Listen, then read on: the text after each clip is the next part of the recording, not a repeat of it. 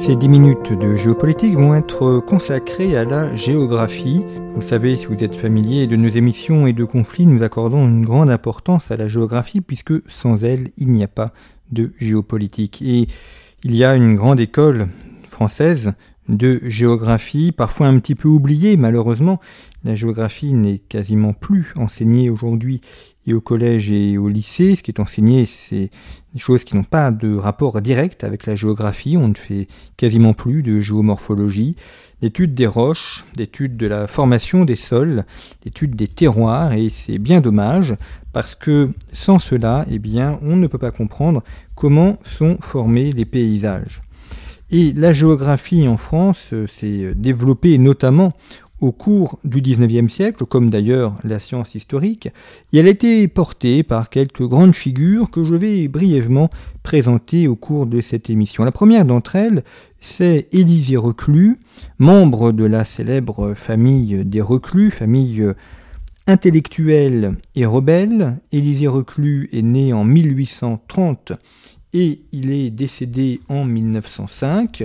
C'est un géographe, c'est un militant anarchiste, un communard qui euh, n'a pas hésité à mener euh, des combats politiques, et on doit à Élisée Reclus la mise en place de la première géographie universelle. Cette euh, géographie universelle que l'on peut encore retrouver aujourd'hui si en allant sur eBay ou en allant dans les brocantes, vous voyez des exemplaires de la géographie universelle d'Élisée Reclus, n'hésitez pas, faites-en l'acquisition, c'est lourd, c'est volumineux, ça prend beaucoup de place sur une étagère, mais c'est absolument fondamental pour comprendre ce qu'est la science géographique. C'est écrit dans un français remarquable, dont on aimerait que beaucoup de manuels scolaires ou beaucoup d'ouvrages scientifiques aujourd'hui soient rédigés dans une langue aussi belle. Il y a un certain snobisme actuellement à l'université qui est de considérer que euh, plus on écrit de manière abscon,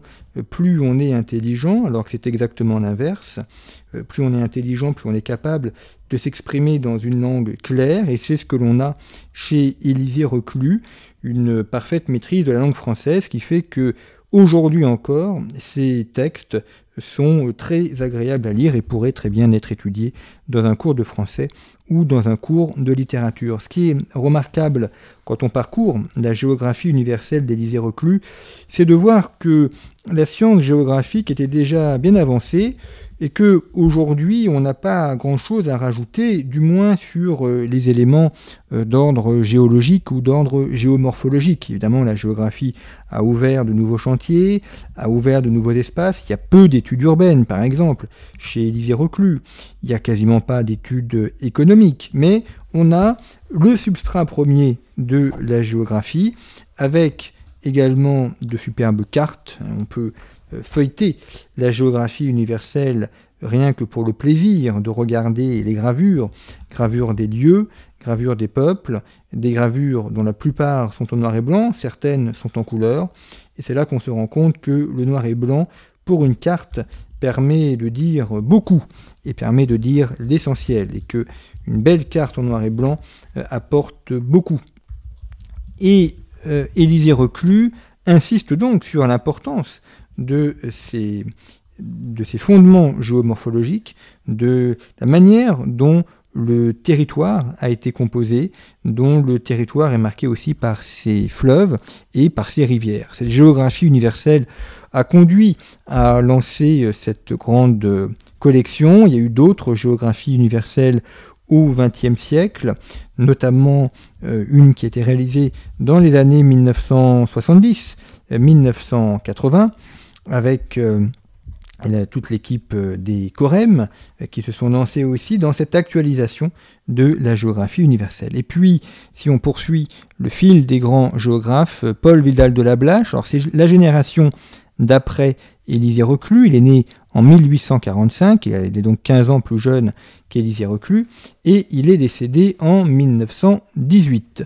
Vidal de la Blache est notamment connu pour son tableau de la géographie de la France, qui était l'ouvrage introductif de l'histoire de France, de, cette histoire de France qui euh, a permis d'initier le grand mouvement du, du, retour là aussi à une histoire, alors un peu une histoire bataille, qui a ensuite été revue et corrigée par les annales, mais qui a notamment quand même beaucoup apporté dans une approche davantage scientifique de l'histoire et euh, un peu moins anecdotique. Peut-être avez-vous eu, lorsque vous étiez élève, sur les murs de votre salle de classe ces grandes cartes signées Vidal-Lablache, des cartes donc de Paul Vidal de Lablache qui étaient réalisées par Nathan, puisque Vidal de Lablache a aussi euh, contribué à réaliser des manuels scolaires qui ont été euh, diffusés par Nathan et par Hachette. Et cette euh, réflexion euh, géographique s'ouvre dans son tableau de la géographie de la France, euh, qui permet là aussi d'avoir une approche traditionnelle, telle qu'on la faisait aujourd'hui, à savoir l'étude des paysages, la formation des paysages et l'étude des, des, villes. Et c'est la raison pour laquelle Ernest Lavis a tenu à ce qu'elle soit le livre introductif de son histoire de France. On lit peu voire pas du tout, l'histoire de France d'Ernest Lavis, alors que le tableau de la géographie de la France, qui est paru en 1903, donc il y a 120 euh, ans cette année, eh bien lui est, régulièrement réédité, on peut euh, le retrouver aujourd'hui. Et Vidal de la Blache a eu parmi ses étudiants Emmanuel de Martonne, qui a d'ailleurs épousé une de ses filles. Emmanuel de Martonne, c'est la troisième grande figure de cette école française de géopolitique. Il est, lui, né en 1873 et il est décédé en 1955. Un géographe qui, tout en reprenant l'approche euh, vidélienne, a approfondi, a, complété cela. Il a notamment contribué à diriger, à développer euh, la société euh, de géographie. Et on doit euh, également à Vidal de la Blache, pardon, à Emmanuel de Martonne, la, le fait de redessiner les frontières de la carte de l'Autriche-Hongrie en 1918-1919, après la défaite de la Première Guerre mondiale. Ce qui l'a conduit à avoir un vrai débat avec euh, notamment l'équipe américaine du président Wilson, il y avait un débat par rapport à la définition de ces frontières. Certains voulaient faire des frontières euh, toutes euh, géométriques, avec des pays qui auraient regroupé à peu près le même nombre d'habitants et qui auraient eu à peu près la même superficie. Et Emmanuel de Marton, en très bon connaisseur du terrain et des rapports entre possibilisme et euh, puissance a expliqué qu'il fallait faire des frontières qui rendent les territoires viables.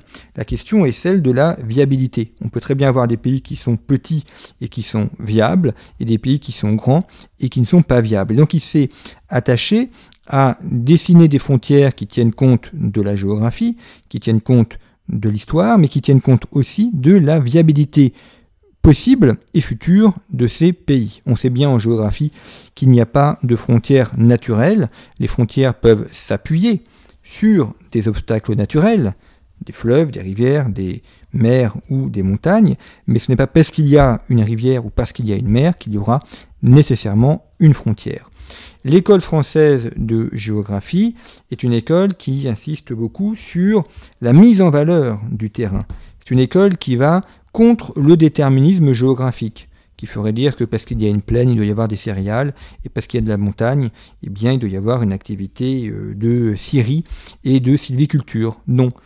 La géographie, justement, nous apprend que les paysages sont parce qu'ils ont été développés les hommes, que les paysages sont parce que euh, des hommes ont projeté des idées ont projeté des volontés. Ce n'est donc pas le déterminisme qui l'emporte, mais c'est la volonté humaine, même si évidemment la volonté humaine tient compte des facteurs naturels, euh, de ses potentialités et de ses limites. Et on le voit aujourd'hui, c'est un élément qui est euh, largement repris par les géographes actuels. Je pense par exemple à la géographe Sylvie Brunel, qui a beaucoup travaillé sur les questions de géographie du développement. Je pense également à Jean-Robert Pitt, l'actuel président de la Société de géographie, qui a écrit un, magnifique ouvrage qui s'intitule Histoire du paysage français, un ouvrage qui commence déjà à avoir une certaine ancienneté, il a dû être publié il y a une vingtaine d'années, mais qui est un ouvrage que je ne peux que vous conseiller si vous voulez comprendre comment s'est constitué le, le paysage français. C'est un ouvrage magnifique que cette histoire du paysage français, et qui montre bien que le paysage est le fruit de l'homme, ce qui veut donc dire qu'aucun paysage n'est acquis, et que l'homme, de la même manière qu'il œuvre à la sauvegarde du patrimoine euh, foncier, du patrimoine bâti, doit aussi travailler à la sauvegarde du patrimoine naturel que sont ces paysages.